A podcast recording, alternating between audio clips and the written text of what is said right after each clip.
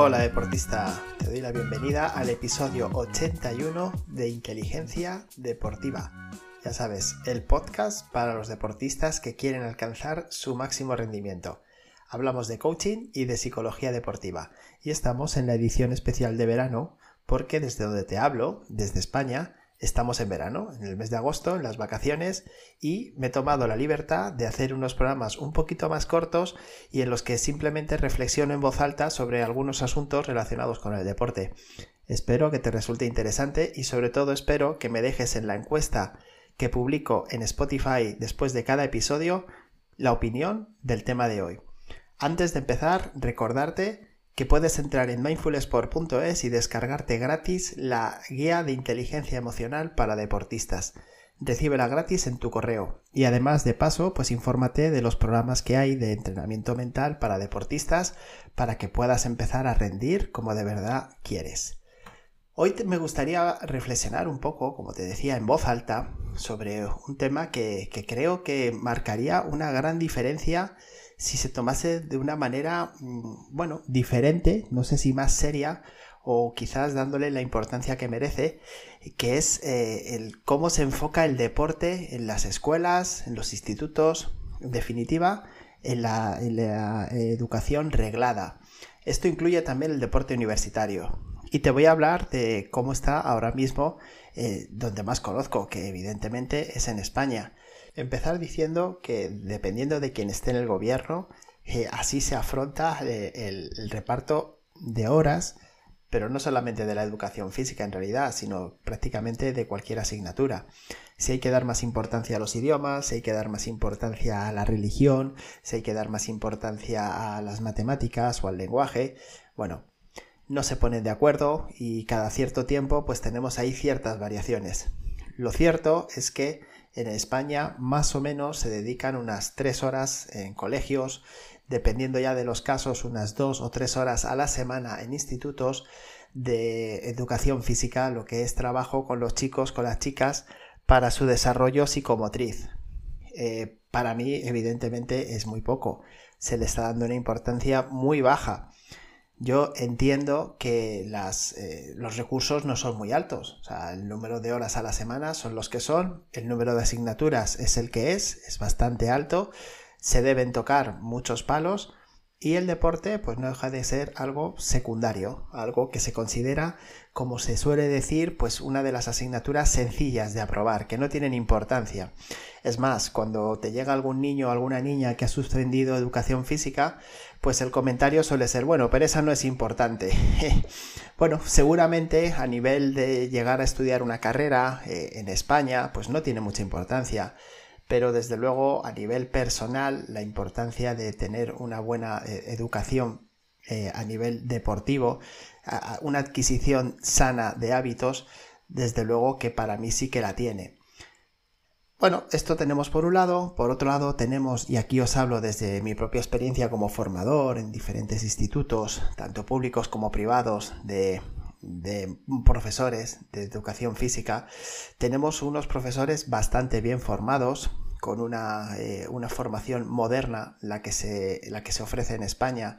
Antes se llamaba INEF, ahora se llama CAFIT, la carrera de, de deporte.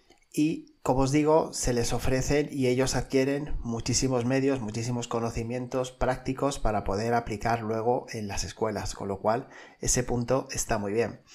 Otra cosa son las instalaciones. Eh, aunque en todos los eh, centros educativos existe normalmente un gimnasio cubierto y una pista, eh, a todas luces son insuficientes para luego dar cabida a tanto niño, tanta niña como se, como se junta en estos centros educativos. Con lo cual ahí también hay otro punto de mejora. Yo desde aquí querría coger una idea que escuché hace tiempo y que sinceramente la he estado buscando en internet y no la he encontrado eh, de algo que se aplica en Australia o que se aplicaba en Australia, o eso es lo que llegó a mis oídos y que me pareció algo excepcional.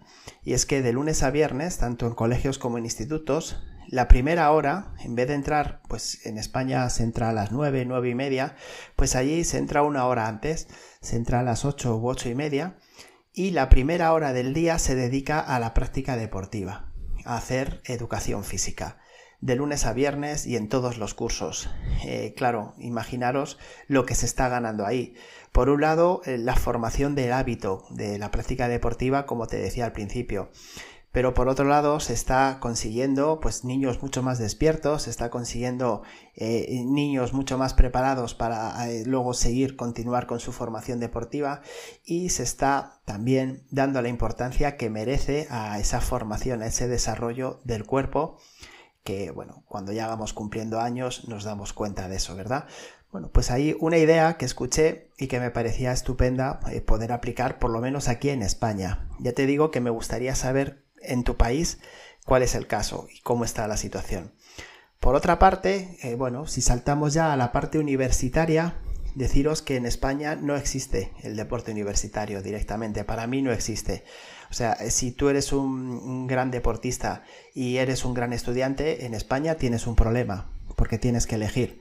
O te dedicas al 100% al deporte, con lo cual tu formación académica queda a un lado, o te tienes que dedicar mm, casi al 100% al estudio, con lo cual tu desarrollo como deportista profesional es nulo. En este caso, pues conozco, por supuesto, y quizás tú también, eh, los ejemplos de las universidades americanas con sus becas, sus ayudas y, en definitiva, con todo el apoyo que brinda a aquel estudiante que tiene de verdad un gran desarrollo, un gran potencial deportivo.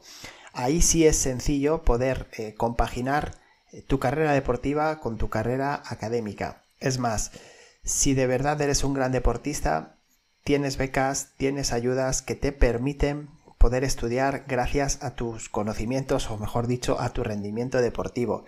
Imaginaros qué campo se abre ahí desde niño, saber que si, bueno, quizás no tengas muchos medios económicos en tu familia o quizás no seas un, un gran estudiante, pero si sigues apostando por el deporte como hasta ahora, puedes encontrarte con, bueno, pues con esa gran oportunidad de poder seguir desarrollándote también a nivel académico.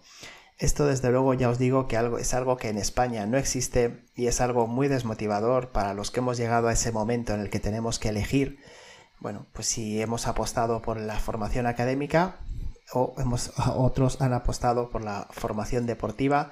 En cualquier caso, lo ideal sería poder juntar y poder mostrar el deporte como una oportunidad de desarrollo en todos los ámbitos para la persona. Hasta aquí mi reflexión, aquí mi punto de vista.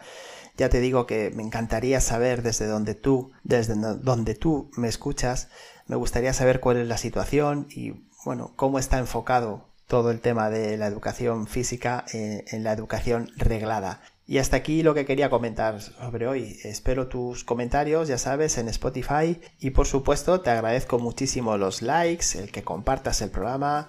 Bueno, cualquier tipo de apoyo para ayudarme a seguir creciendo. Que pases un muy feliz día.